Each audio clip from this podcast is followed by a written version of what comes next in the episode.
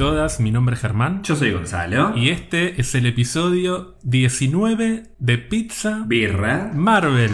¿Cómo estás, Gon? Bien, ya, ya es legal este programa. Ya tiene 19 años.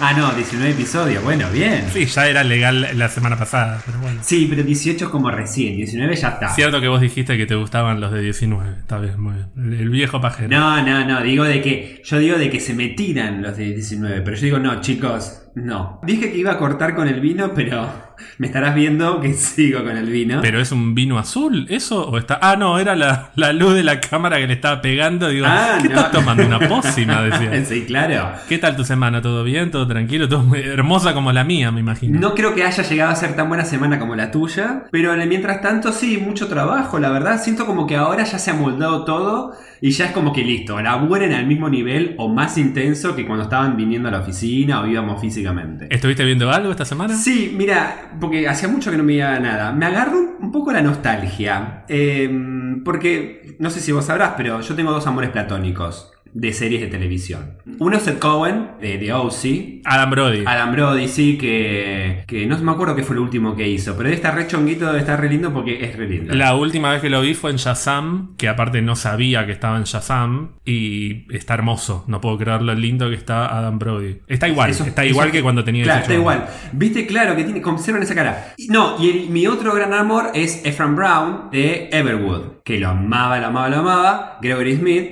Así que volví a empezar a ver eh, Everwood de vuelta y básicamente Ay, lloro todos los capítulos porque siempre... Es un drama. Porque todos los capítulos siempre es un dramón, pero un dramón re bien llevado. Y me di cuenta de que rompía un montón de estereotipos para lo que era la época que salía. Así que muy linda serie. Y obviamente sigo enamorado de él. Eso vi, ¿vos? Sí, a, mí no me gustaba tanto porque era demasiado melodrama para, para mi gusto, pero estaba bueno. Yo vi muchas películas, muchas películas, tuve a full. Vi dos películas argentinas, eh, Gauchito Gil, una película sobre el Gauchito Gil. Ah, mira. Por eso se llama Gauchito Gil, Claro, obviamente. claro. Está bien, pero no me, no me enloqueció. Y El Cazador, que es una película de Marco Berger, que es un director bastante conocido, que esta sí me gustó, me gustó mucho, Sí. la recontra recomiendo.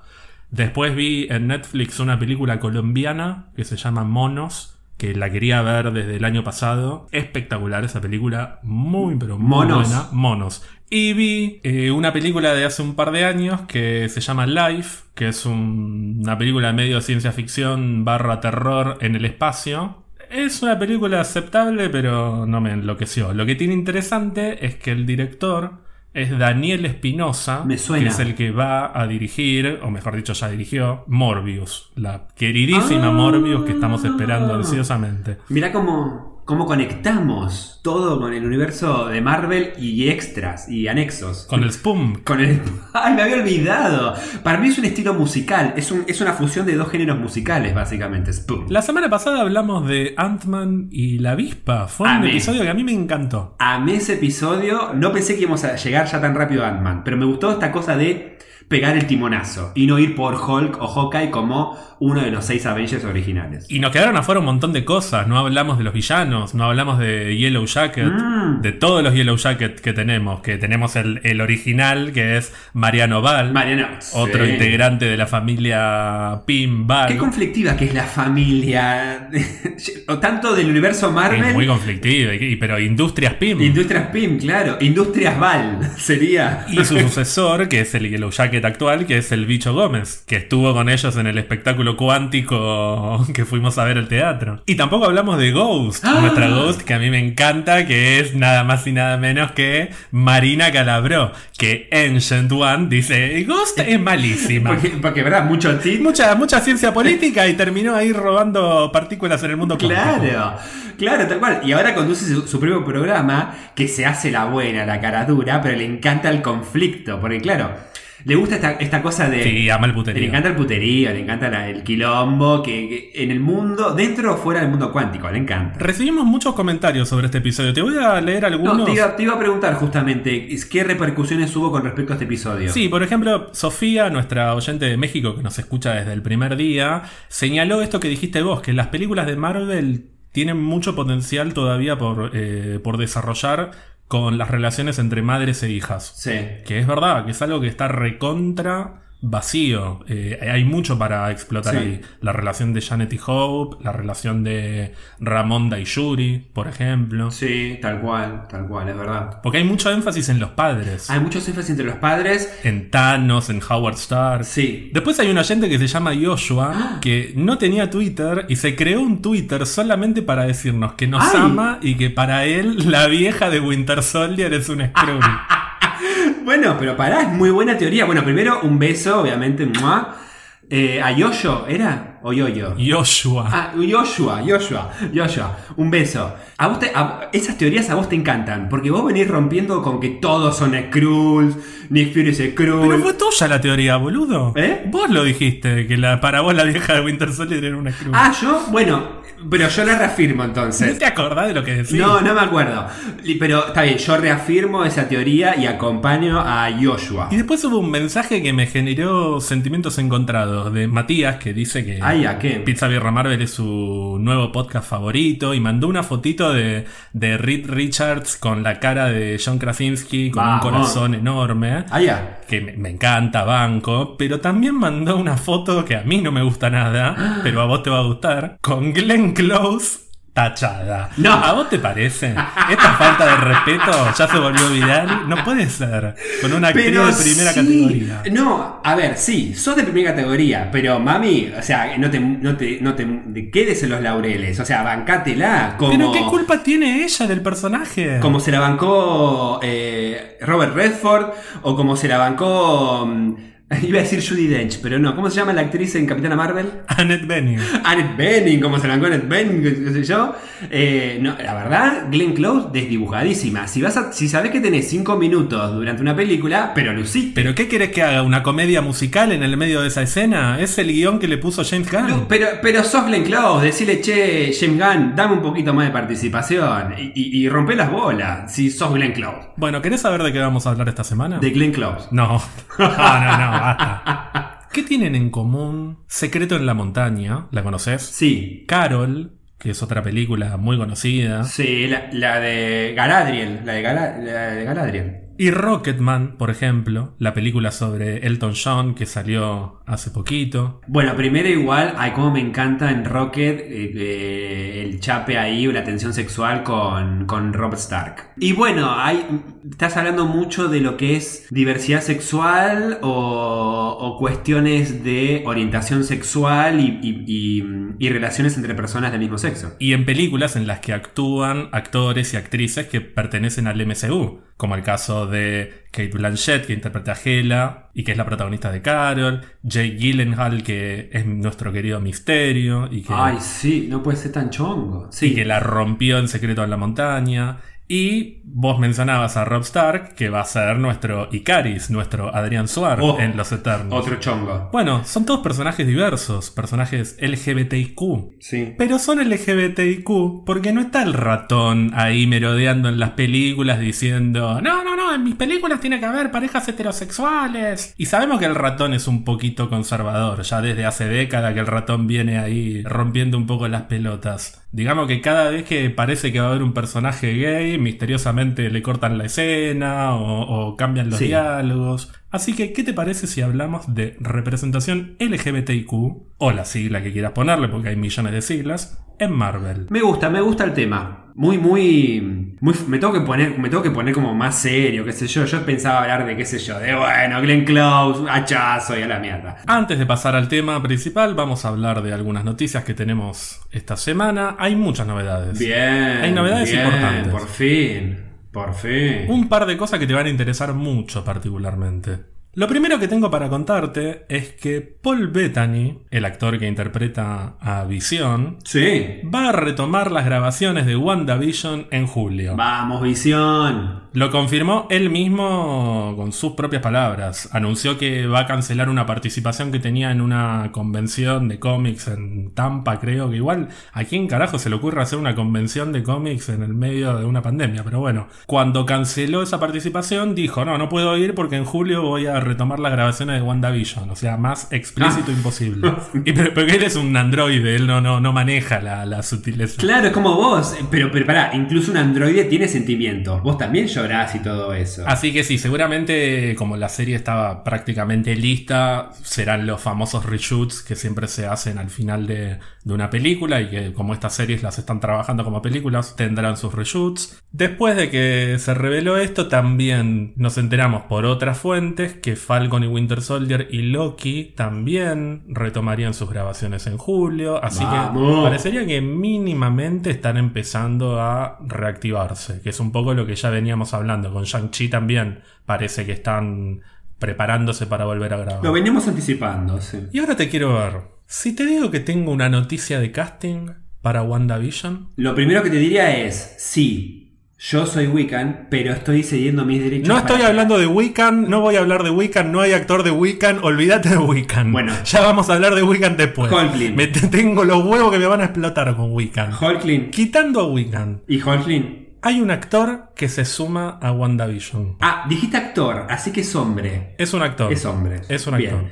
Pero esto, esto es la gran diferencia. ¿Yan Avengers o no Yan Avengers? Tiene treinta y pico de años. Ya está. Entonces, eh, se nos suma el querido Aaron Taylor Johnson como Quicksilver en eh, WandaVision. ¡Sí! ¡Vuelve el chongo! Ay, además, ese flaco va a tener 50 años y va a seguir dable igual. Caliente. No, caliente no estoy, vos tampoco estás caliente. Caliente Aaron Taylor Johnson. ¿En serio? Pero no es Aaron Taylor Johnson. Pará, no es Aaron Taylor Johnson, pero es caliente. ¿Cuántos personajes interpretaron a Quicksilver en pantalla grande? claro, sí, seguro. No. Pará. No. Evan Peters, No, ¿qué cualquiera? No, no. ¿Qué va a que ser? interpretó a Quicksilver Sí, y- en la saga de X-Men, se suma a WandaVision Mentira. en la piel de un personaje muy importante, que no sabemos quién es, pero quien lo reveló dijo, es una participación muy importante. Obviamente, todo el mundo, mientras vos te recuperás, porque en este momento te acaba de agarrar la chiripioca, obviamente todo el mundo, No. cuando salió esta noticia, que fue la bomba del lunes pasado, empezó a decir, Quicksilver, Claro. el multiverso. Van a meter a los mutantes. Bueno, yo te diría que no. De hecho, la fuente de la cual viene esta noticia dijo, lo más probable es que no sea Quicksilver, que sea otro personaje y Mm. probablemente un villano. Ahora, es WandaVision, es la conexión con el multiverso de la locura. Claramente no es inocente que sea justo el actor que interpretó a Quicksilver No, no, no, en la saga de X-Men. Claro. A su hermano. A su hermano. ¿No será que en esta, en esta cosa de múltiples realidades, Ivan Peters sigue siendo Quicksilver, pero cuando llega a nuestra dimensión es otra cosa? ¿Y por qué no puede ser el Quicksilver de otra realidad? Porque ella está extrañando a su hermano, que eso, es algo que me molestó. Extraña mucha visión, pero che, te mataron a tu hermano, ese robot de mierda, te lo mató. ¿Y no será que trata de recuperar a su hermano y en la intención de volverlo a la vida lo recupera de otra realidad, que es la de, la de ex-Fox, y, y- y trae a otro Quicksilver, a otro em, Petro Maximoff, que también corre, qué sé yo? Yo lo que creo es que va a ser un villano. Esto es 100% especulación mía, ¿eh? no, no, no hay nada que, que indique esto, pero yo me imagino que va a ser un villano y que va a jugar con la cabeza de Wanda, que la va a manipular, y parte de esa manipulación también va a implicar meter al personaje de Quicksilver de Fox, aunque sea en una escena, como un cameo. Como, mirá cómo te meto un Quicksilver, te meto otro, y, y imagínate Wanda como a punto de quebrar mentalmente y que le aparezcan diferentes versiones de Quicksilver y que no entienda qué es real, qué es mentira. Ah, ok, entonces él no sería el Quicksilver de eh, Fox que viene a esta realidad, vos decís. No, no, no, yo lo que estoy diciendo es que va a interpretar un villano y yo la tengo con Mephisto. Yo me lo reimagino a Evan Peters como Mephisto. Ponele. Me imagino un villano así. Van a aprovechar que ese actor interpretó a Quicksilver en otra saga para meter al personaje como parte de una ilusión o una manipulación. Claro, como guiño también. Sería genial, porque en cierta forma sería recordar la Wanda la pérdida del hermano y al mismo tiempo hacer un guiño con que ese actor ya fue Quicksilver en otra saga. Está bueno, como doble guiño.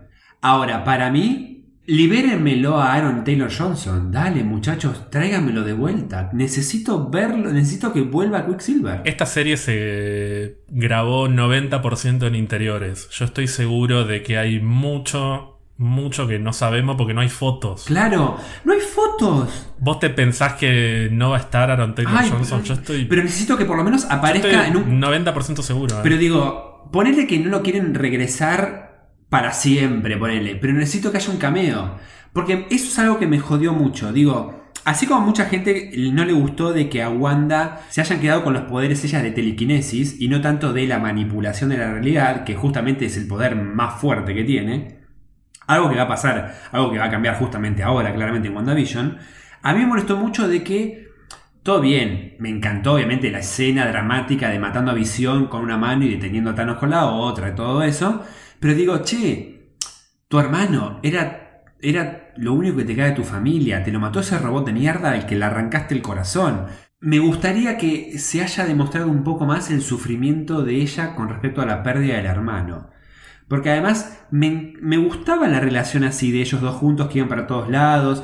O la última vez que ella interactuó con él, que él le dice, che, no te olvides que yo soy unos segundos más grande que vos, como diciendo, me gustaba porque además era como muy adolescente todavía la relación. Yo estoy seguro de que va a recrear a Quicksilver con la forma de Aaron Taylor Johnson. Eh, me- me- casi te diría que Claro. no tengo dudas. Lo que también digo es que el hecho de que traigan justo al actor que interpretó al mismo personaje en otra franquicia y que además es un no es que es un actor que hizo un personaje secundario, No. es un actor que está recontra recordado por ese personaje. Estoy seguro de que también es intencional, que lo tienen presente y que de alguna manera lo van a involucrar, pero no no creo que sea lo que especularon muchos que van a venir los mutantes de Fox. No, no, no. No, no, no, no, no, no, claramente no. Pero bueno, Para mí fue una bomba, pero no fue la noticia más importante de esta semana. Yo creo que la noticia más importante lejos, y esto es terrible, y creo que todos tenemos que estar preparados y hacerle Ay, caso no, no. al ministro de Obras Públicas de Bolivia, que llamó Ah. a todos a luchar contra Thanos. No, eso fue impresionante. No, perdón, antes de esto, pensé que ibas a decir de que eh, pospusieron de vuelta el estreno de, eh, de New Mutants, pero no. Lo de, lo de Bolivia. Yo creo que el próximo anuncio de Alberto Fernández sobre la extensión de la cuarentena va a incluir la nueva fecha de New Mutants. Sí, tal cual. Y para que no lo cuente con figuras de Thanos y los Avengers, como pasó en Bolivia. Eso es impresionante. Te digo, eh, si no fuese un gobierno ilegítimo, de facto dictatorial, bancaría al ministro de Obras Públicas. Pero es, Claro. es maravilloso. No, no, es impresionante. Pero además, ¿vos te diste cuenta que los iba sacando de una bolsa? O Una sea, bolsa de plástico. O sea, tipo, o eran de él, o eran de su hijo, que dice, ¿quién es este? No, este es Thanos, qué sé yo, y es malo, malo, malo. Y fue como, ¿qué se le cruzó por...? Ahí claramente había alguien muy fanático, como asesor, había alguien muy fanático de Marvel que le dijo, poneme esta analogía que sabes cómo vende, ¿no? Y tuvo repercusión mundial. Eh, Pero eh, imagínate que un funcionario de gobierno te convoque a sacar al Avenger que tenés adentro para luchar contra el dolor, la muerte. Claro. Thanos. A ver, decime si en cierta forma el- este ministro no te está preparando para decir, miren que en cualquier momento te aparece el portal y tenés que sacar al Avenger tuyo, atravesar el portal porque hay que luchar contra Thanos. Sí, si teníamos alguna duda de que 2020 es Endgame, se nos despejó. Espero que no se venga Secret Wars, ¿no? Pero bueno. Bueno, Gon, ¿te parece que vayamos a nuestro tema principal de esta semana? Dale, me parece muy bien. Yo Empecemos. te propongo que hablemos primero, más a nivel general, todo lo que es representación LGBTQ en cine, eh, cómo se comporta el ratón en general con estas cosas, que sabemos que es un, es un hombre de, de otra época el ratón, es un poco conservador y le ha ido... Sí, lo curioso es que el ratón tiene menos años que Mirta Legrand, nuestra Agent One. O sea, Mirta vivió en un mundo sin Mickey Mouse. Sin Mickey Mouse, exacto. Me gustaría más que nada centrarme en lo que es la, repre- la representación LGBT en el mundo del cine de superhéroes, a la cual tampoco hay mucho que decir porque es bastante pobre. Lo cual después me llega, me, llega a pensar, ¿por qué se está, demorando tanto el ratón, o mejor dicho Kevin, Kevin Feige, en, en incorporar personajes o temáticas eh, propias de lo que es la comunidad LGBT en el universo cinematográfico de Marvel. Sí, yo creo que más el ratón que Kevin Feige. A mí me parece que mm, cuando analizamos la historia de las películas del MCU y vemos esto que ya hemos hablado varias veces de el cambio que hubo más o menos alrededor de, de- del momento en que se estrenó Ultron, que fue cuando Kevin Feige dejó de responder a Marvel y empezó a responder directamente a Disney. Ahí Kevin Feige tuvo luz verde para poder introducir un montón de cambios de todo tipo en las películas, la elección de los directores, poder poner el foco en algunos contenidos que no se les daba tanta bola antes. Cuando vos empezás a analizar los cambios que empezaron a introducirse en esta segunda etapa del MCU, que es la fase 3, pero es como una segunda etapa, porque la fase 1 y 2 es una gran etapa en la que Kevin Feige tiene menos control y la fase 3 es cuando empieza a tenerlo. Es muy fácil darte cuenta que el chabón, si fuese por él, para mí mete quinta a fondo y no, mete hasta donde puede, o sea, sigue teniendo un margen de negociación que es mejor que el que tenía antes, pero sigue estando condicionado por muchísimos factores. Yo creo que además se animó a mostrar cosas que antes no, no, no, no se enfatizaban. Fue la fase 3 en la que tuvimos una película con un 90% de elenco afroamericano. Tuvimos una por primera vez una película del MCU protagonizada por una mujer. Tuvimos locuras excéntricas como Thor Ragnarok con Taika Waititi. Entiendo de esta cosa de que, listo, tengo el control, pero no voy a poner primera quinta, porque eh, el auto no funciona así. Y seguramente la industria tampoco funciona así. Pero me parece que el tipo es muy inteligente como para decir, antes de pasar e ir rompiendo estereotipos que la industria Disney misma siempre consolidaron y fomentaron, no voy a pasar de primera a quinta, sino que voy a ir poniendo primera, segunda, tercera. Y claramente se está guardando la carta de la representación LGBT en el universo de Marvel. Uno dice, che, dale, estamos 2020, esto hubiese estado genial que me lo plantees en el 2010, 2015, qué sé yo, te estoy tirando años, digo. Pero es verdad que quien lleva el timón arrancó recién con toda la fuerza fines 2015 o 2016 a pleno, digamos. Entonces estamos en cuatro años de gobierno puro, por decirlo de alguna manera, de Kevin Feige. Y esto también teniéndolo en cuenta de que Kevin, por más que lleva la batuta de Marvel, tiene que responder a. Y más allá de el ratón, que yo siempre digo de que el ratón sigue muy conservador, pero está en- perdido en un mar de merca y de consumismo y de drogas y qué sé yo. Yo creo que Mini encuentra, viste que siempre decimos que Mini está en las sombras. Yo creo que Mini tantea el terreno, sabe que tiene que empezar a flexibilizar esto. Por eso veo a Mini como la estratega que siempre le ve el lado del negocio, ¿eh? obviamente, pero digo, che, pero mira que el negocio se está inclinando hacia este lado.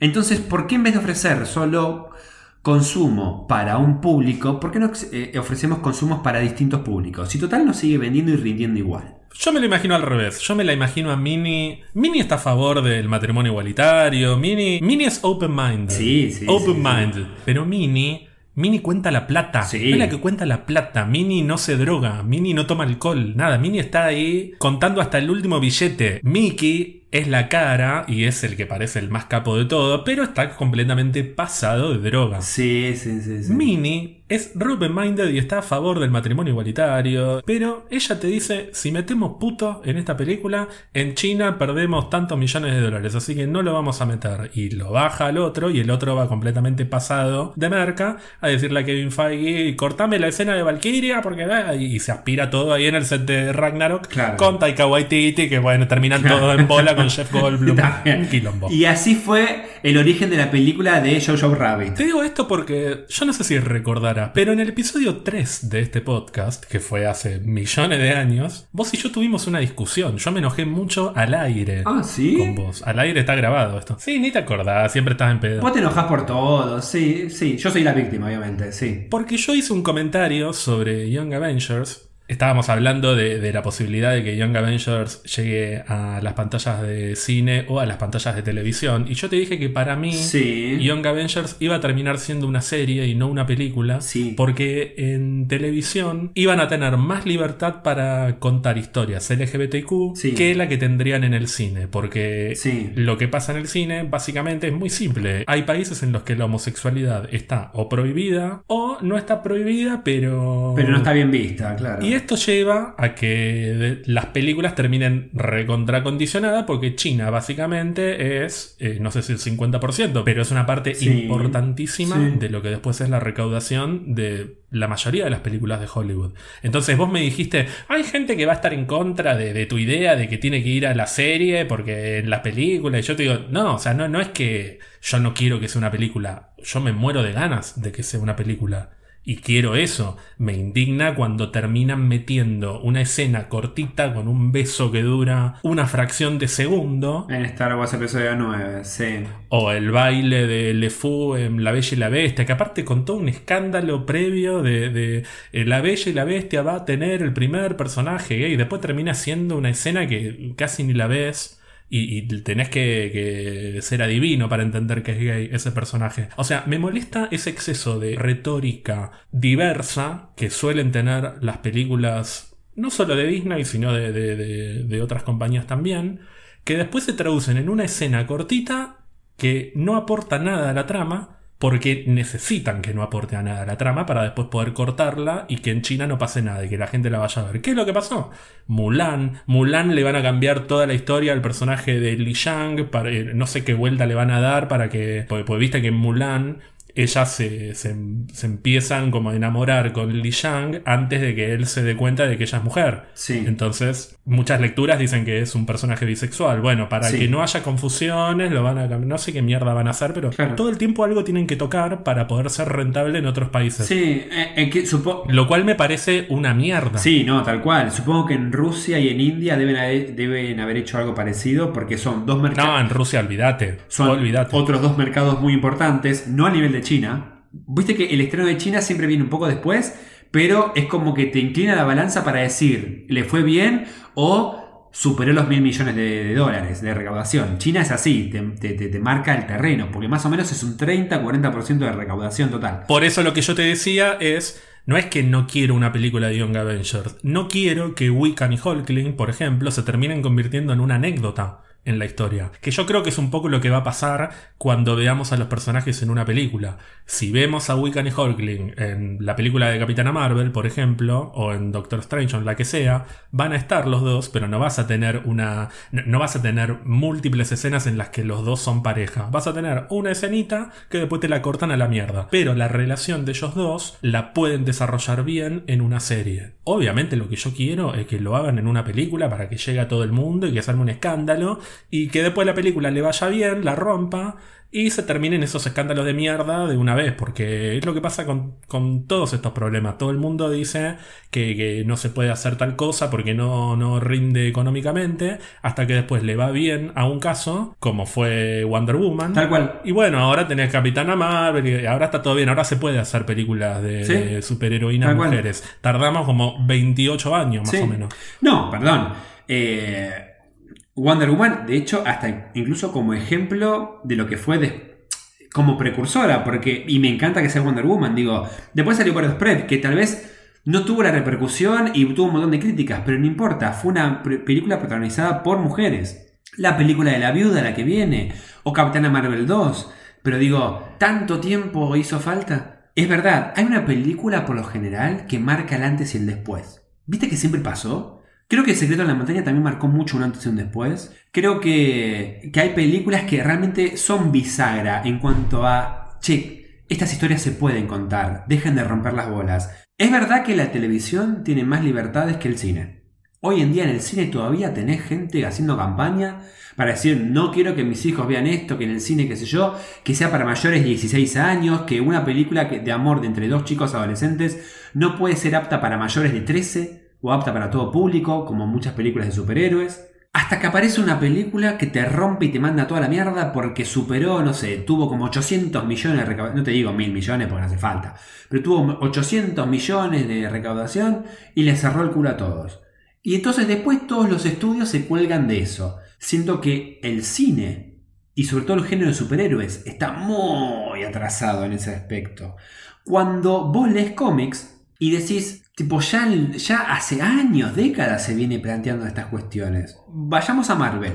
Más allá de que Wiccan y Hulkling sean en los cómics, tal vez hoy en día, sobre todo hoy en día, la pareja entre personas del mismo sexo más reconocida, tenemos a Shatterstar. Sí, Wiccan y Hulkling son la pareja emblemática hoy, pero Marvel tiene una historia muy larga con personajes gays, lesbianas, etc. De hecho, el primer personaje gay fue Northstar, que es un miembro de Alpha Flight. Perdón, Ay, no dije mal, era Northstar. No, pero Shatterstar también. Shatterstar también. Es, eh, de hecho, uno de los primeros besos es Shatterstar y Rector, si no me equivoco. No sé si es. Exacto, no. No sé si es el, primero. Creo que hubo antes, pero. Pero, de hecho, el, primer, el primer casamiento eh, entre personas del mismo sexo en un cómic es con Northstar. Sí, pero Northstar se casa en algún cómic de, de la década del 2000.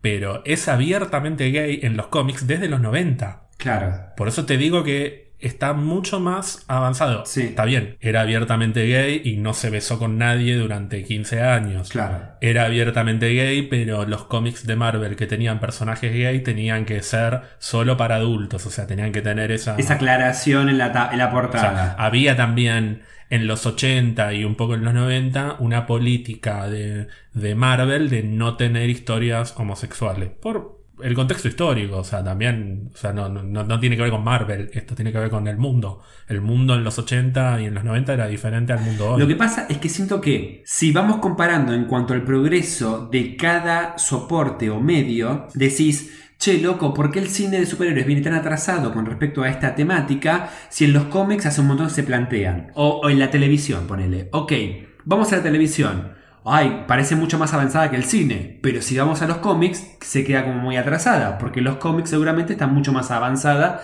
que la televisión. Esta cosa de ir posponiendo la, la masividad del planteo de la comunidad LGBT. Pero por eso te digo que por más que Northstar sea abiertamente gay en los cómics desde los 90, eso no significa que los cómics están millones de años a la vanguardia. No, no. Era abiertamente gay, pero con un millón de condicionamientos también en ese momento. De la misma manera que los personajes gays que podemos llegar a tener hoy en el MCU o que vamos a tener el año que viene, van a tener un montón de condicionamientos para poder ser cortados. Y es muy sencillo. Una película de superhéroes para Disney o para la compañía que la produzca tiene una expectativa de recaudación diferente a la que puede tener Secreto en la Montaña. Que si Secreto en la Montaña también sufrió millones de boicots y quejas y peticiones y escándalos. Y lo mismo que pasó con Call Me By Your Name. Sí, y, toda película con homosexuales en la historia del cine, básicamente. Porque, porque, porque pasa eso. Pero nadie espera que Call Me By Your Name llegue a los 2 mil millones de dólares como Avengers. Ahora, ¿cómo haces para que Avengers llegue a los 2 mil millones de dólares con un personaje abiertamente gay y, que importe que sea gay, ¿no? Que, que, sé que es gay porque lo leí en Wikipedia, como Valkyria. Un personaje cuya historia sea significativa, que no sea un decorado como el cameo de, Joe Russo, no me acuerdo si Joe o Anthony, de uno de los dos rusos en... uno de los dos rusos, sí. Creo que Joe. Que está buenísimo, sí, está ahí, tuvo una cita con un hombre. Está perfecto, o sea, aplaudo, me, me encanta que metan. Pero punto. Lo, interesante y lo loco, también ambos, es que tal vez de acá a 5 años, ponerle, ni siquiera digo 10, 5 años, cuando sigamos haciéndote podcast y hagamos una retrospectiva de, ¿te acordás del episodio 19 cuando hablamos de la, la, representación de la comunidad LGBT en, en MCU? Realmente creo y tengo la esperanza de que va a decir, qué loco, Hace cinco años no pasaba esto y mirá cómo cambió y se avanzó positivamente cinco años después. Por eso digo, podemos hablar mucho de cuestiones de, mirá cómo siguen habiendo cuestiones todavía actuales de negación o de, eh, criminalización y todo eso, pero tampoco me gusta descontextualizar al mismo tiempo de que hablamos de del pasado como si fuera siempre, mirá qué mal que se veía. Creo que un ejemplo muy común es cuando en los últimos años se criticó mucho a la serie Friends, como diciendo de que era muy homofóbica, pero que siento que se la había sacado muy de contexto.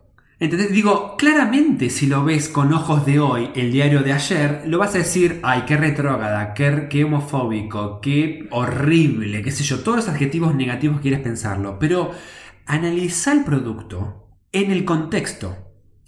Y saquemos Friends, hablemos de los cómics o hablemos de el aporte que de a poco fue dando el cine fuera y dentro del género de superhéroes.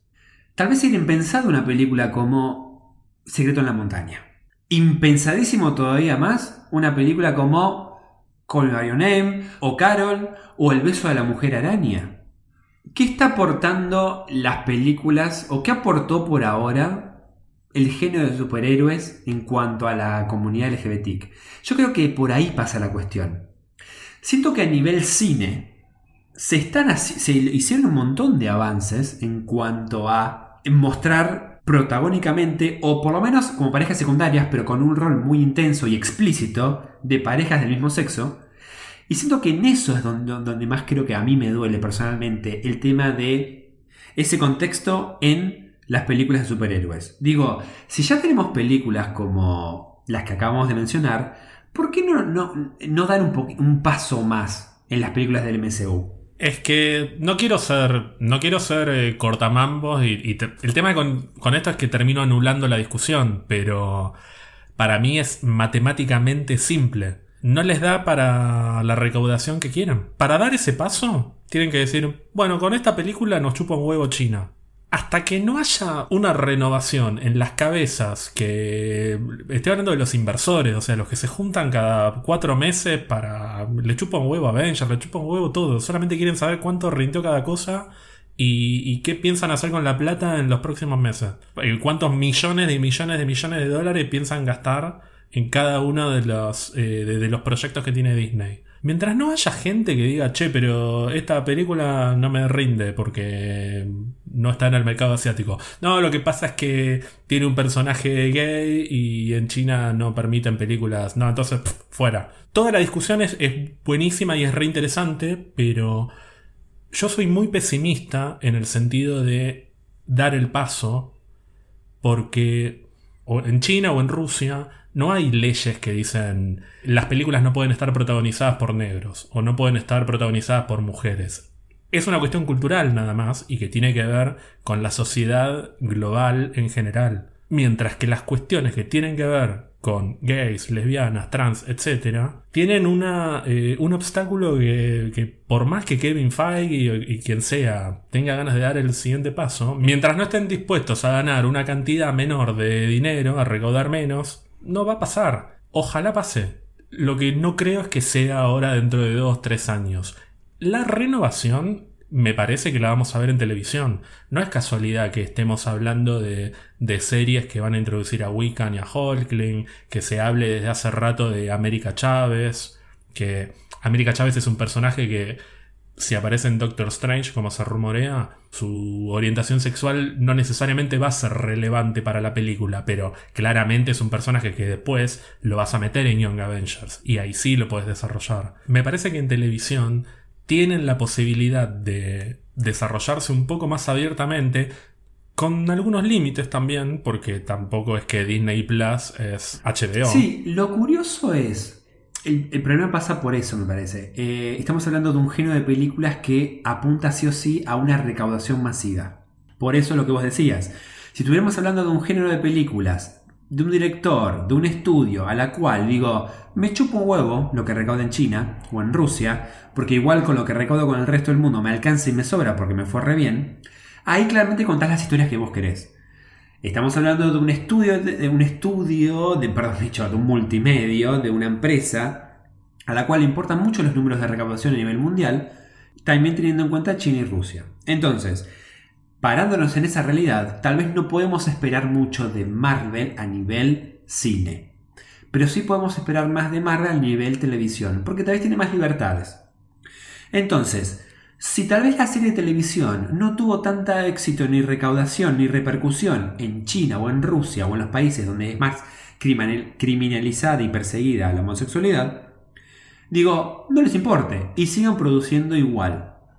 Y después, lo que puede llegar a pasar es, exploten, por ejemplo, ¿no? Explotemos más la relación entre Wiccan y Holcrim en la televisión, porque tenemos más libertad, y después cuando tengamos que sí o sí llevar estos personajes a la pantalla grande, mostremos lo mínimo necesario con estas escenas que después te permiten recortarlas para, para ciertos mercados, pero no importa, porque después el producto va a estar más personalizado y ayornado a de acuerdo al mercado donde vos lo exhibiste más o menos. Como nivel negocio de recaudación está genialmente planteado, porque los mercados que, están más abiertos a diversidad de consumo, le mostrás lo que querés, y los que están más cerrados a nivel cabeza y consumo, les mostrás lo que querés. Entonces, en ese sentido, la televisión es el as bajo la manga para poder potenciar y satisfacer a mercados más abiertamente en diversidad y el cine está más restringido. Bueno, eso más o menos que estás diciendo es lo que yo sostuve en el episodio 3 y que provocó que me acusaras por poco de ser el hijo perdido de Bolsonaro. Pero eh, cuando yo dije esto, no, no, fue, vamos, hagan Young Avengers en la tele, así se puede empezar. No, estoy diciendo, es lo que me parece que va a pasar. Porque, ¿cómo haces? Para lidiar con estos dinosaurios que solamente quieren ver millones de millones de millones de dólares y meter a Wiccan y Hulk. Pero, no, yo, a ver, eh, no me acuerdo. Vos estás hablando del episodio 3, ya vamos por los 19. O sea, hola, tipo, no me acuerdo que hablamos del episodio anterior. Entiendo, obviamente. Sigue siendo un negocio. Si lo analizamos solo desde el punto de vista del negocio, y bueno, sí, para mí va por ese lado. Pero yo soy muy avasallante, soy muy impulsivo. Claramente eh, necesito ver que rompan. Porque digo, lo rompieron con Wonder Woman y lo van a seguir rompiendo con Captain Marvel y qué sé yo. O con Black Panther. Pero también te chocas con la realidad de que vos decís, es más fácil plantear que haya una persona afroamericana protagonizando una película o una mujer que haya no sé si personajes gays protagonizando. No necesito que protagonicen. Me encantaría, pero digo, no necesito. Yo lo que quiero es que se naturalice como parte explícitamente de, la realidad misma, como extracto de la realidad. Con en Thor Ragnarok eliminaron una escena de una mujer saliendo de la habitación de Valkyria. O sea, eliminaron una escena de una persona que literalmente abre una puerta y la cierra. Claro. ¿Entendés, a lo que voy? El nivel de, de, paleozoico en el que vivimos. Sí, pero pará. Se le Quiero quedarme con esto. Antes no tengo ni idea si se le hubiese permitido a Tai Waititi filmar esa escena. Más allá que después se recortó. Obvio, obvio. Eso quiere decir de que Kevin le dio libertad para que filme lo que quiera. Obvio, por eso te digo que el problema no es Kevin Feige. Él está a favor de todo. El tema son las restricciones corporativas. Por eso, yo creo que el paso siguiente va a ser... Te damos la posibilidad de que metas esas escenas, pero va a estar segmentado por mercado. A lo que voy es, no que sea una escena del beso como en episodio 9 al final, que es fácilmente recortable y que, ay, era gay. Bueno, me chupo huevo, porque durante las tres películas eh, nunca, se, nunca nos dio explícitamente a entender de que ese personaje era gay. Yo no, sé ni quién, no, no, no, me di cuenta quién era. No, ¿Quién era? ¿Quiénes se besaron? Después me enteré que era un personaje que... No, esa mina es la mano derecha básicamente de, de, de Leia. Te juro que fue tan veloz que ni me di cuenta quién carajo era. Hay dos mujeres besándose. Sí. En el medio de una indignación por muchas otras cosas, pero bueno, no sí, bueno, Más, después analizamos seguir ese episodio de 9. Pero voy a que eh, es anecdótico. Pero bueno. Claro, quedó muy anecdótico. Yo digo, yo creo que el paso siguiente va a ser construyan vínculos e historias y protagonistas LGBTIC le damos la libertad de que los construyan y que sean más explícitamente desarrollados, pero igual va a seguir estando segmentado.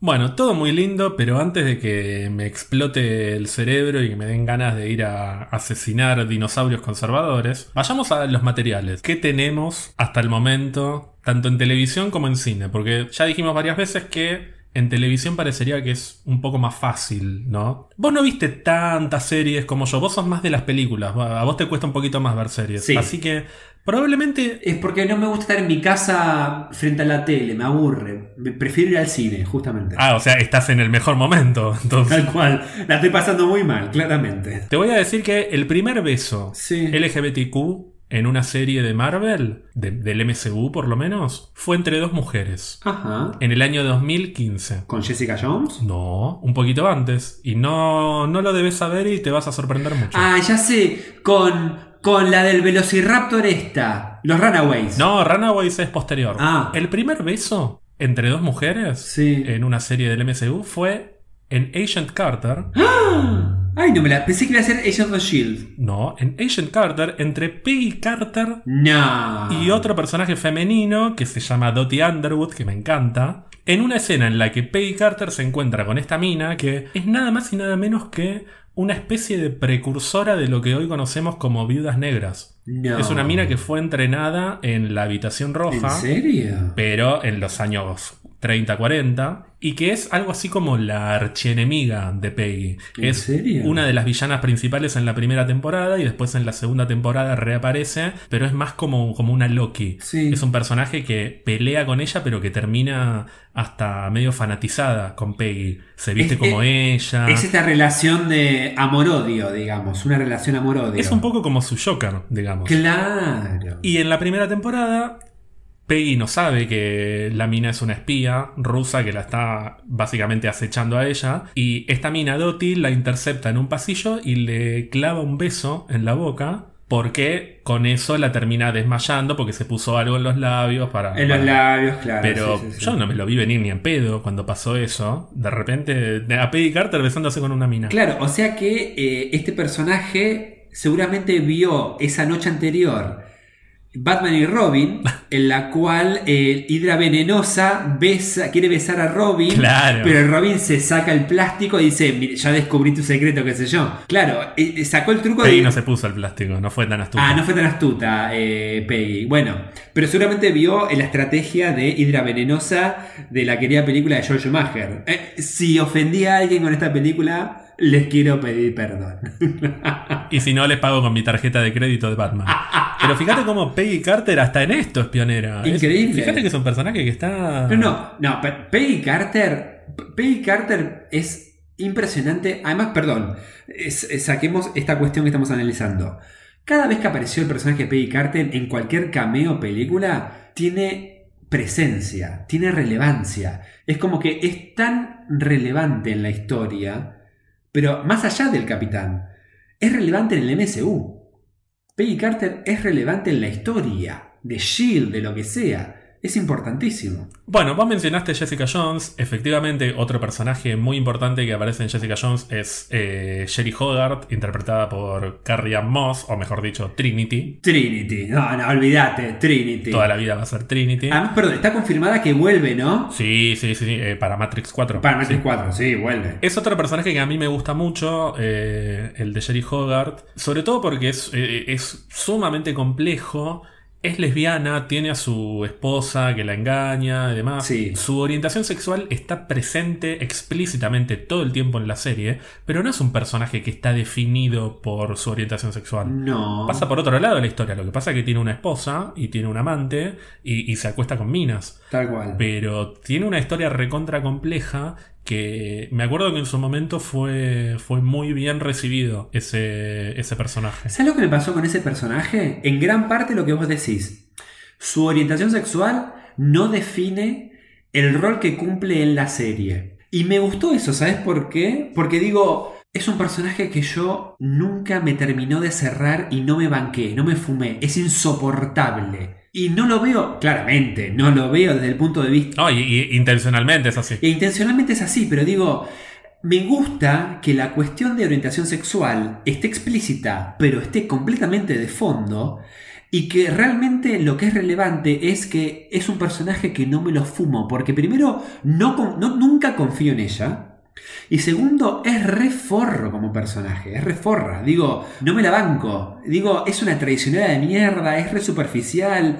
No la banca nunca Jessica. Digo, hasta que confía y le da una mano a Jessica realmente en la serie. Por eso, en nuestro multiverso argentino, terminó yendo a intrusos a hablar pestes de Jessica. A decir, pero mi amor, si la levanté del piso. Sos una atrevida desde el 2012, venís Me había olvidado de quién era. Z. Claro, Z, la mejor amiga de Gela. Poco raro Z. que sea la mejor Claro, amiga sí. de Gela. Eh, en nuestro universo, eh, Z, la mejor amiga de Mónica San, sería eh, el personaje de Trinity. Jenny Hogarth, Trinity. la mejor amiga de eh, Gela. O sea, no, no sabemos cómo esta abogada termina siendo la abogada de Gela en, el- en nuestro universo.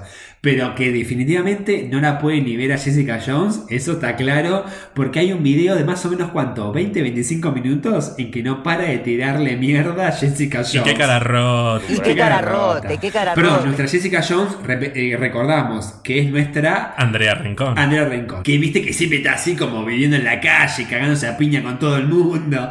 Y viste que no le importa nada.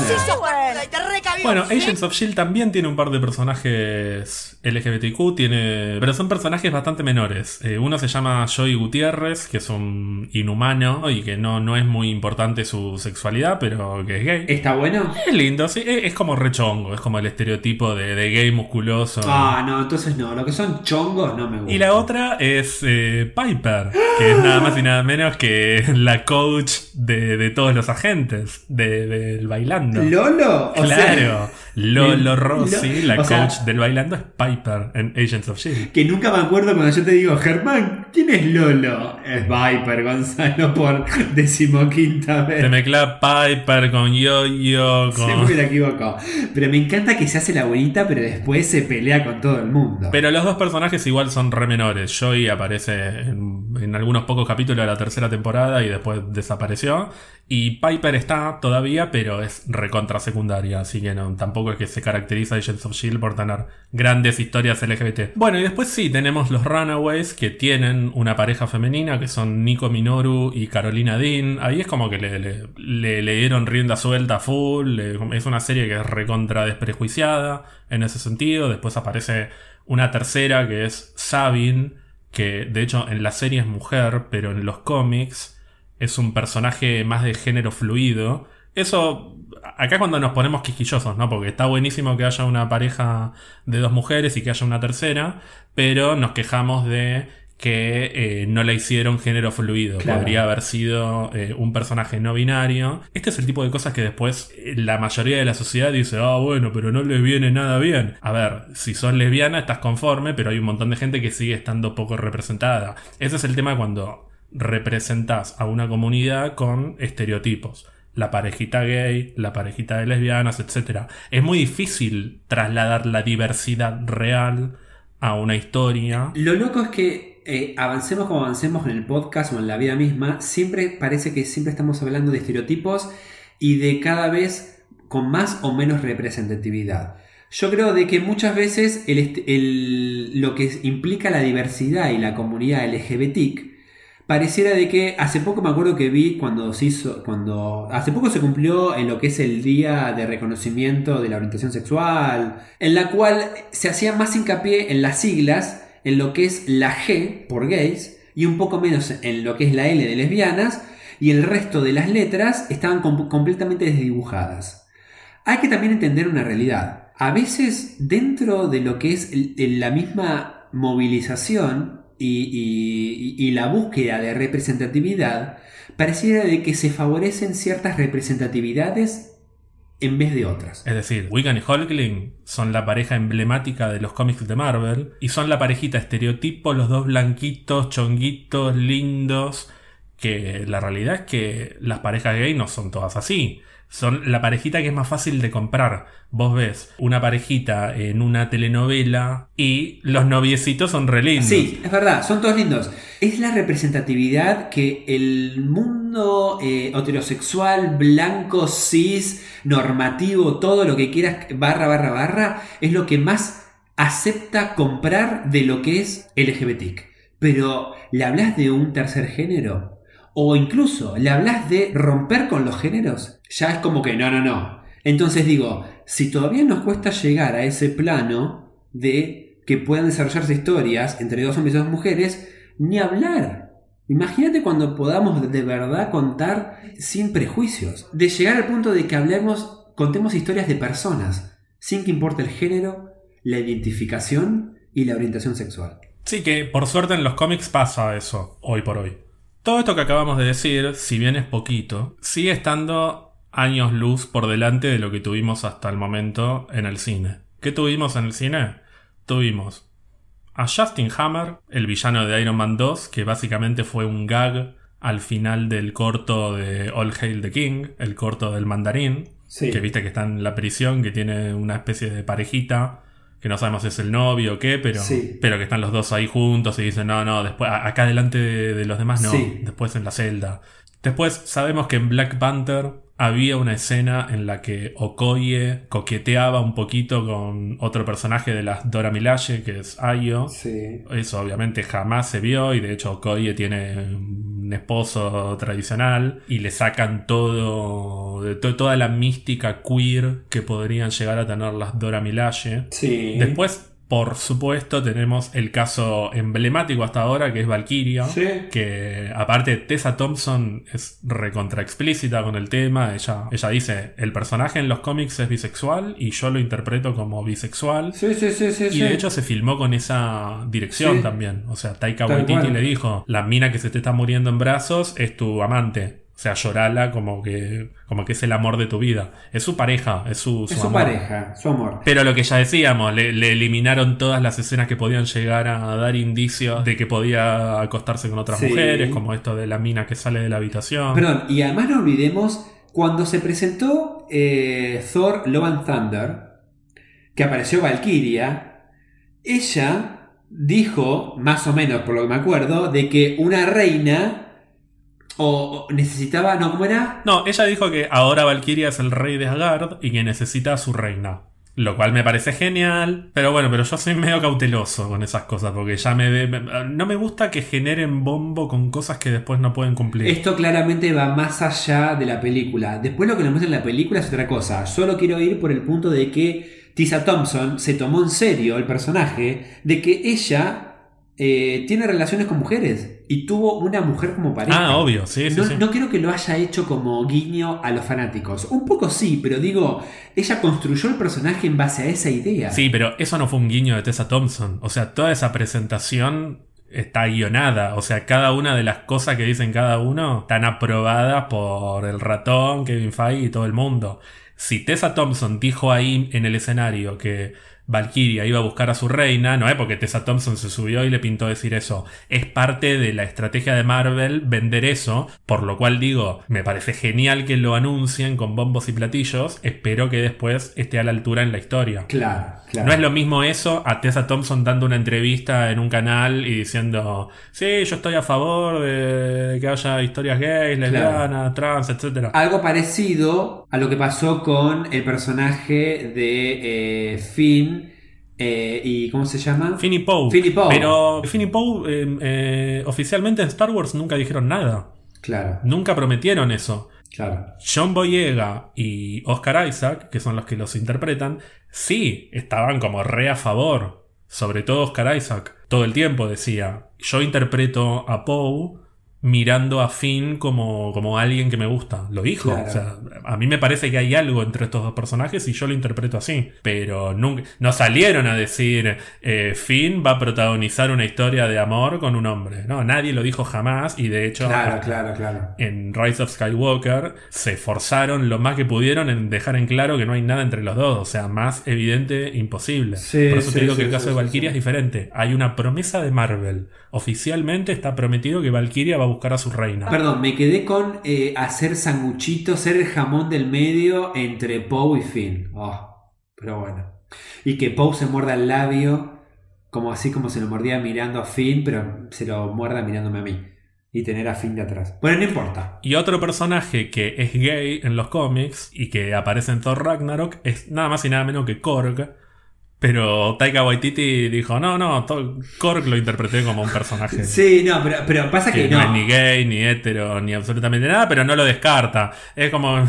Es absolutamente irrelevante, la verdad, que Korg sea. Claro, eh, la sexualidad de Korg es totalmente irrelevante. Como, pero ojo, como también creo que debería un poco ser la sexualidad de cada uno.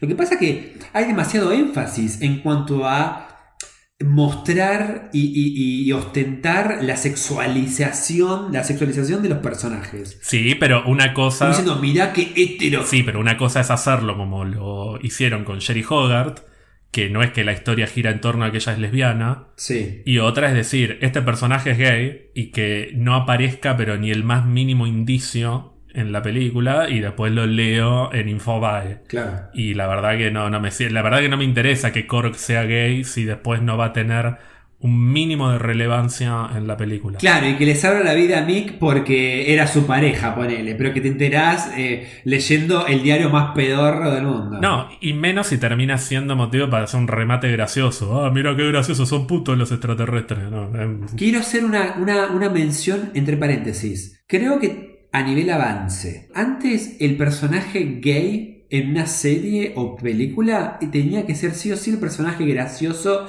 y completamente exagerado. Se rompió con esto de que el personaje gay, mujer o hombre, tiene que ser gracioso. Lo que pasa que después pasamos a la otra etapa, en la cual el personaje gay es dramático. Siempre tenía que morir o sufrir mucho. Porque la vida de, de- de- del hombre, mujer, eh, gay es así, hay que sufrirla. Porque tu vida es un sufrimiento. O en tu familia es un sufrimiento, o en el secundario, en la adolescencia es un sufrimiento, o que estás en el closet, entonces es un sufrimiento. Entonces era eso asociado. Pasamos de lo cómico a lo dramático. Entonces ahora pienso en personajes como Tessa Thompson, Valkyria, y digo, tiene su dramatismo y tiene momentos muy cómicos también al mismo tiempo. Más allá de que esté muy poco explotado su trasfondo de orientación sexual, digamos. ¿Hace falta que sea tan explícito? No debería, en el mundo ideal, que importe tanto la relevancia de orientación sexual de un personaje. Pero en el contexto que vivimos, estaría bueno que se destaque el rol de ella. Sí, una cosa es la expresión de género, o sea, si vos en cómo te moves, cómo actúas, cómo hablas, respondés más a los cánones de masculinidad o feminidad, esto es, para decirlo en bruto, si Valkyria habla como un macho o como una mujer, entre comillas. Eso es una cosa. Obviamente, aplaudo que Valkyria no, no, no sea ni un estereotipo de torta, ni, ni un estereotipo de minita. No, es un personaje con sus matices, como lo puede tener cualquiera. Eso es una cosa, eso tiene que ver con cómo está expresado el personaje respecto a las expectativas de género. Ahora, otro tema completamente diferente es qué tan presente está su identidad, su orientación, etcétera, en la narrativa. Vuelvo al ejemplo de cortemos la escena de la mina que sale de su habitación porque tiene que quedar completamente claro que esta mina no se acuesta con otras mujeres, independientemente de cómo se expresa, de si es más, más estereotipo de lesbiana o no, que no lo es. Claro. Esto me da el pie para hablar de otro personaje que también tiene particularidades respecto a su orientación y a su identidad, justamente, que es Loki. Loki es un personaje que Tom Hiddleston ha dicho, yo lo interpreto como un personaje bisexual.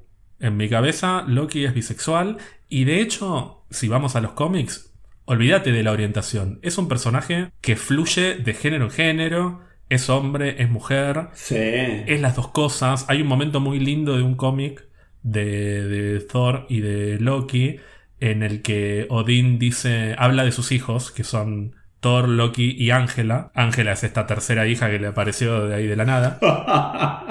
no, porque me encanta que tipo andás a ver las aventuras de Odín, como diciendo, bueno, y esta que no sé ni siquiera de madre de quién es, viste, claro. Y dice, mi hijo, mi hija, y dice, my child, que, que en inglés no tiene género, que dice, que es ambos.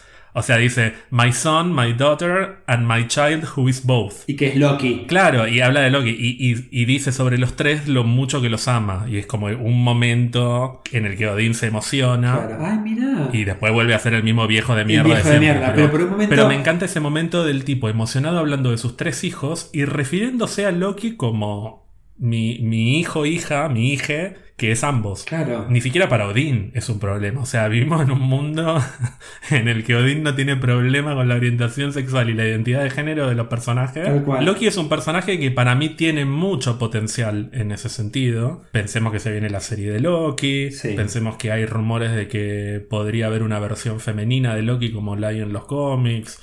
Ahí me parece que podemos llegar a apostar algunas fichas. Me parece que en lo que respecta a identidad de género, Sí. Loki puede ser una muy buena oportunidad. Sobre todo teniendo en cuenta que es un personaje mega archi popular. Me interesa el tema de la popularidad, porque una cosa es que presentes a Wiccan y a Hulkling como diciendo, bueno, estos están recién empezando, pero que un personaje y un actor de la relevancia de Tom Hiddleston encare ese proyecto y esa personificación y lleve la bandera, sería genial. Y además de haber expectativa con Loki y de haber expectativa con Valkyria, hay expectativa con Fastos. Fastos es el famoso personaje gay que vamos a conocer en la película de los Eternos, que durante mucho tiempo estuvieron adelantando, el mismo Kevin Feige lo dijo, en Eternos va a haber el primer gran superhéroe gay, que yo por eso te digo, está todo bien, pero si la relevancia del superhéroe gay es que me vas a poner una escena en la que está con su pareja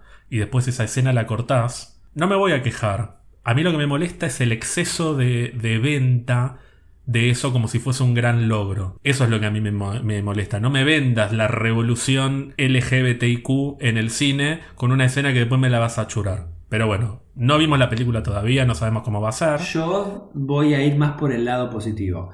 Le pongo las fichas a Kevin y no creo de que esto, lo que te está vendiendo, se base en una escena en la cual dura 30 segundos y dice, sí, yo soy gay, mira, le doy un beso, listo, co- listo, corten, chao, cosa de que la pueden sacar para el mercado chino y ruso, ponele. Yo le tengo fe de que, como decimos nosotros, el gordo, en cuanto a que tiene todo el peso, convenció un poco a, la estos capos que solo quieren ver números para decir, a ellos se los vendió como, como número, como esto vende, pero él en el fondo realmente lo hace porque está convencido de que realmente es hora de que el género de superhéroes tiene que dar un paso en lo que es la diversidad sexual de orientación e identificación.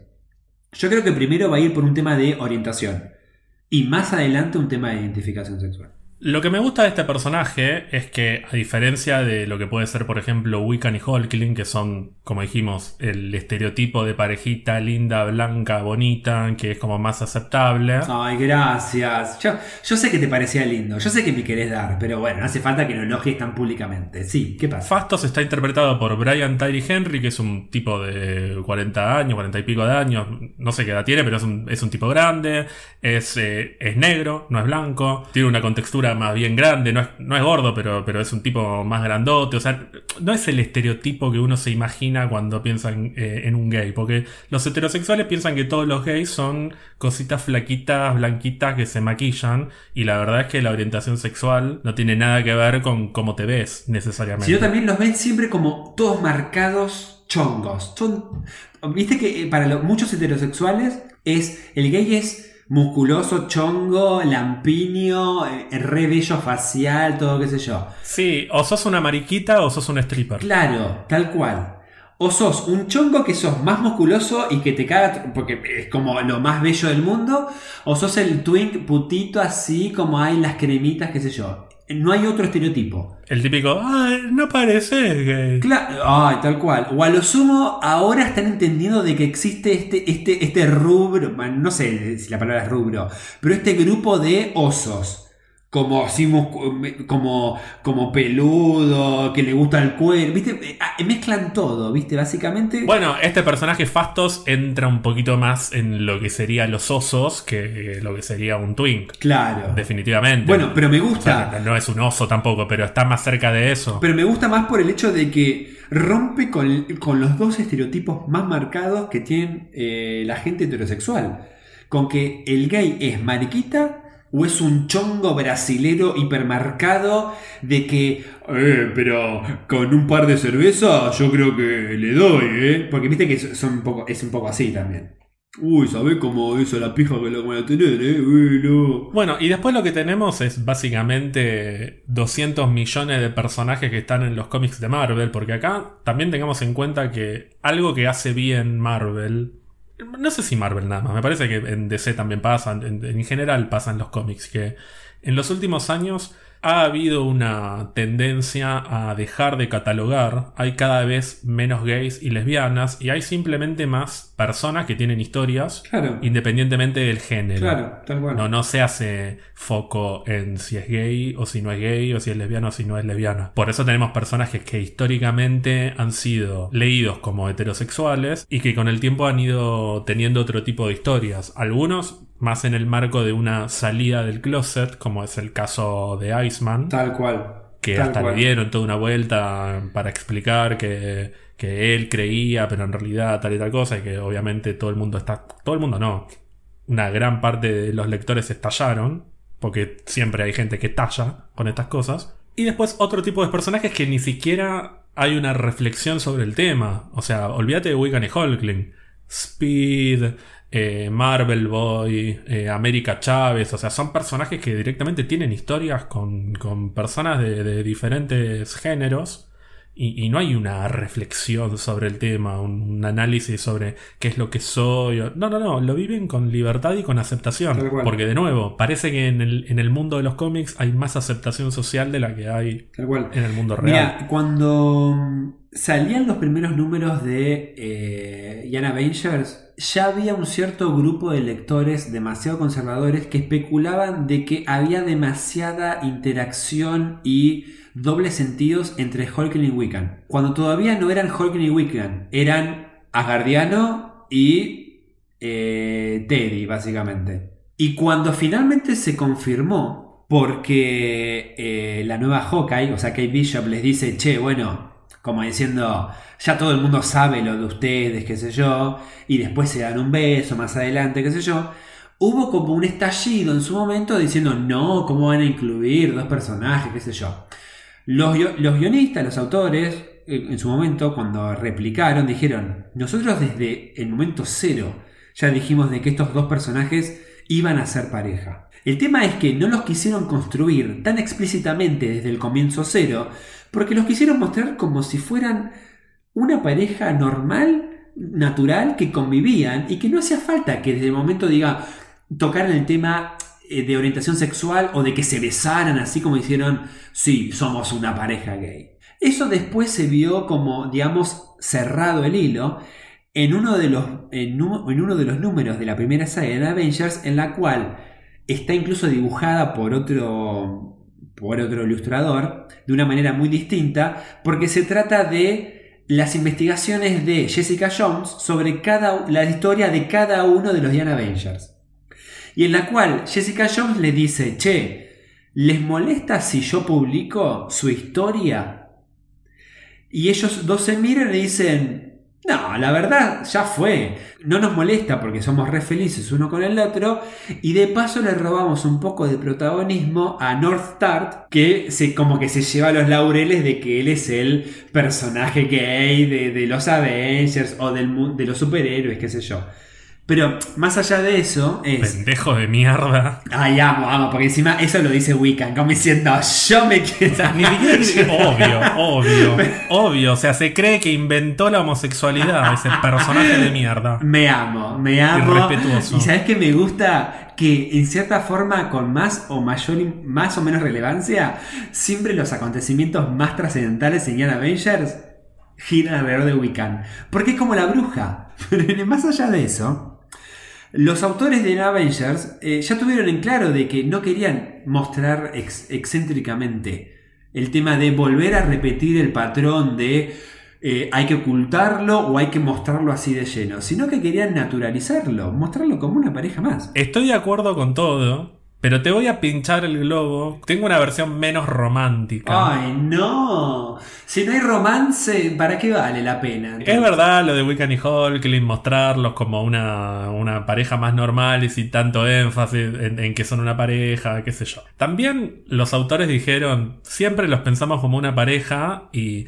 en nuestra cabeza estaba la idea de revelar que eran pareja en el último número. Lo iban a revelar en el último número. Y eso también tiene que ver con cierta especulación. Sí. Con es un cómic protagonizado por seis adolescentes, no queremos ir de entrada con dos de estos seis chicos son pareja y son gays. Sí. A diferencia de lo que es después el volumen 2 de Young Avengers, que ya es otra cosa. O sea, se- prácticamente todos los Young Avengers tienen alguna particularidad, ya sea a nivel orientación sexual o identidad de Sí, género. Pero en el primer volumen eran una novedad. Pensá que es un cómic relativamente viejo, Young Avengers. Es de 2007, me parece, como por esa época. Por eso te digo que, si bien es verdad esto de los queríamos mostrar como sin menos mambos, también había algo de, che, no me los pongas cogiendo a los pibes desde el número uno porque hay que ver cómo vende esto. No. Dicho esto, también habla de la importancia de Wiccan y Hulkling, el hecho de que se hayan convertido Sí. en la pareja emblemática de Marvel, que hayan tenido ese beso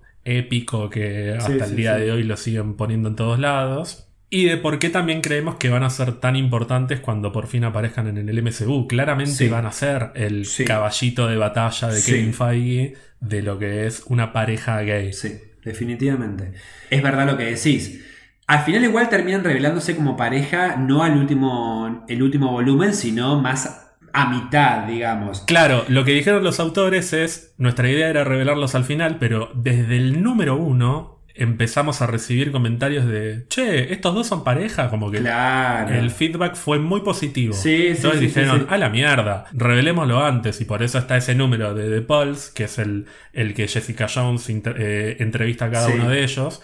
Y un poco también por eso lo revelan antes. Me encanta cómo está dibujado porque es re distinto al resto de los volúmenes. El, el- el famoso escándalo que hubo en Brasil hace poco del beso de Hulk y Weekend, estamos hablando de 2006. Pero es verdad lo que vos decís. eh, ya en la segunda temporada, digamos, a la segunda fase de Young Avengers, ya te mostrabas a ellos dos en la misma cama abrazados.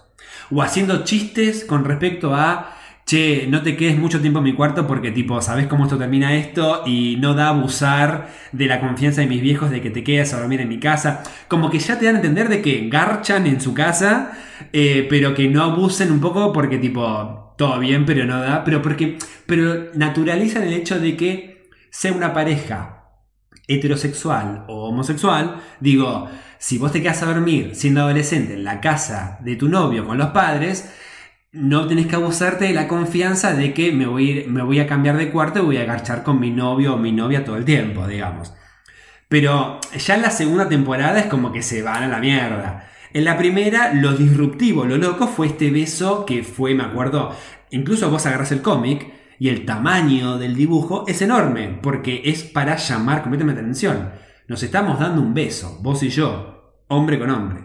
Para ir cerrando, expectativas a futuro. A mí me gustaría ver personajes trans y, y- y no eh, de fondo atendiendo en un McDonald's. Me gustaría ver un personaje importante que sea trans. Habíamos hablado de hace un tiempo de, de la posibilidad de que aparezca un personaje trans en Loki que se llama Sera, que en los cómics es la pareja de Angela, la hermana de Thor y de Loki. Esto no está confirmado, pero es una posibilidad. Pero también me gustaría ver un personaje que sea trans y que no necesariamente sea eh, el eje de su historia el hecho de que es trans. Me gustaría ver una nueva Mystique y que tenga una pareja femenina como tiene históricamente en los cómics. Desde que se adaptó Mystique ya hacía millones de años que tenía una pareja en los cómics mujer que se llama Destiny.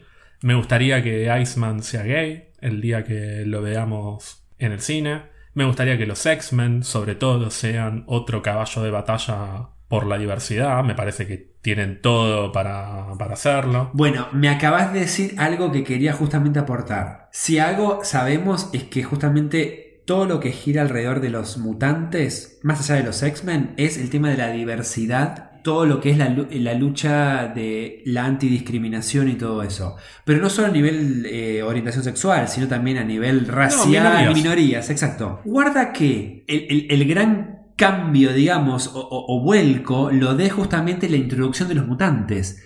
Un poco también aprovechándose de lo que implica la historia de los mutantes y los X-Men en la historia de los cómics y también haciendo un poco de guiño de que justamente son los mutantes los que presentan estos temas sociales tan profundos de minorías en el mundo.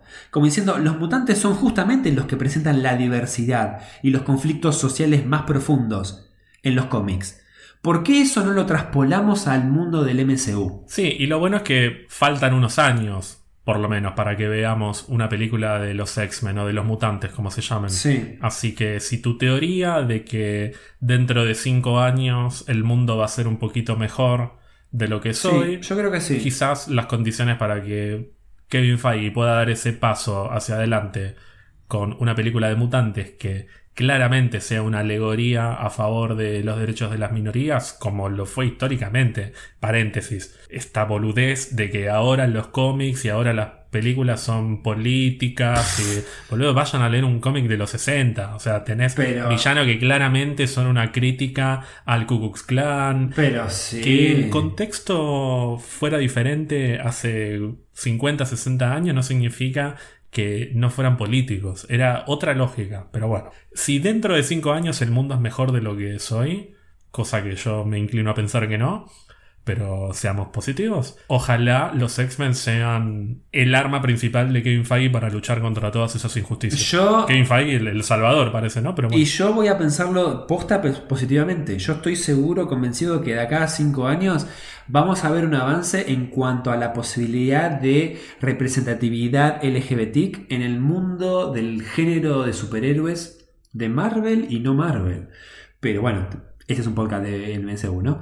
Pero, pero realmente mm, le veo todas las fichas. Y estoy seguro que dentro de cinco años, que claramente vamos a seguir haciendo este podcast, yo impoluto, em- hermoso con este rostro, vos cinco años más viejo, pero vamos a ver- hacer una retrospectiva cinco años para atrás y vamos a decir, che, loco, fue para bien. Y para mí el caballito de batalla que tiene Kevin Feige con respecto a este tema de diversidad son los mutantes. Definitivamente. Yo creo que se los va a guardar más para el final de toda la compra de adquisición de Fox, porque para mí la diversidad en cuanto a minorías y no solo en cuanto a orientación e identidad sexual, ese caballito de batalla lo llevó siempre X-Men y los mutantes en cómics, películas y series, en todos los medios que te imagines. Y yo creo que justamente Kevin no va a usar a los mutantes solo por el hecho de decir tenemos a los mutantes en el MCU, sino que, loco, aprovechemos lo que los mutantes nos pueden dar para enriquecer el universo del MCU. Tengo tres comentarios para hacerte. El primero es que mi piel es mucho mejor que la tuya, así que yo claramente envejezco mejor que vos. Ay, por favor, mira, sí. Segundo, me parece que la película de mutantes que vamos a ver dentro de 5 años en el cine va a ser New Mutants. y tercero, si no te molesta, me gustaría ir dándole un cierre a este episodio que no obstante me gustó mucho. Un poquito prolongadas algunas, algunas Bueno, me- ideas, algunos monólogos. Bueno, eh, después en la edición no se va a notar. Yo solo quiero decir y si esto llega a salir cortado, mira, este episodio lo voy a escuchar para ver cómo lo editaste. Y si llegas a cortar parte de mi explayamiento, mi monólogo, que es muy profundo y que seguramente la gente va a votar, bot espacio sí a favor de Gonzalo. Disfruté mucho este episodio.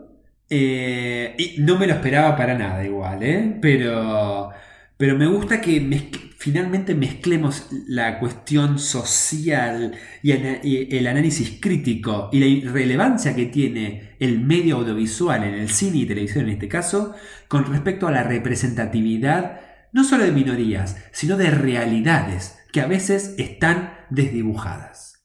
Lo que me costó decir todo esto, no te das una idea. Déjalo, déjalo. ¿Estaba rico el vino? Salud. Y ahora sale un vinito. Espero que nos sigan escuchando y que nos sigan escribiendo. Ahora te quiero ver después de dos botellas de vino. Si nos quieren escribir, ¿a dónde lo pueden hacer, Gonzalo? Mirá cómo te la hago. Nos pueden escribir un Twitter a arroba birra-marvel o si no nos mandan un mail porque tal vez no tienen ganas de tuitear o no tienen Twitter como esta persona que se hizo un Twitter solo para escribirnos a nosotros. Pero si querés campeón o campeona, nos mandás un mail a pixabirramarvel. a- no, Cambio. Mejor a birra. Estaba bien, el boludo. Ay. Bueno, un mail a pixabirramarvel.gmail.com Y bueno, me parece que hasta acá llegamos. Nos volveremos a ver la semana que viene. Hasta acá llegó nuestra amistad. Pero bueno, esto es solo una relación profesional de compañero a compañero, compañera a compañere. Ay, te extraño, que te fui a ver este miércoles. Decime si, decime si no extrañaste cuando me viste abrazarme. Pero no pudiste. Cuando te vi extrañé mucho abrazarte porque además estaba pasando un día de mierda, estaba muy angustiado. Hoy te diría que tengo más ganas de, de otro tipo de interacción con vos, de- un poquito más eh, ti- tirando hacia la violencia. Claro, mandarme a la mierda. Igual te quiero mucho, igual te quiero mucho. No, pero yo sé que cuando me querés matar, en cierta forma es porque me querés. Me querés matar, pero me querés. Horrible lo que estás diciendo porque significa que tenemos una relación completamente tóxica, pero bueno. No, tóxico es el vino que me acabo de tomar, olvídate. Bueno, con, espero que tengas una muy linda semana. Gracias. Te quiero mucho, te extraño, volvé a visitarme. Y nos vemos la semana que viene. Nos vemos la semana, nos vemos y nos escuchamos la semana que viene. Les mando un beso y los quiero, las quiero, les quiero.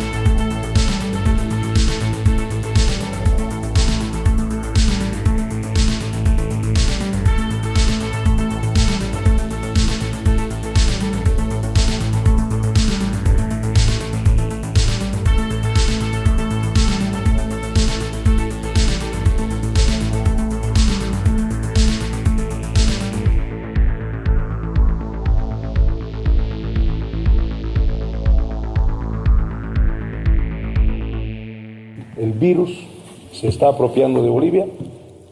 Esto es la irresponsabilidad, esto es el caos, esto es muerte.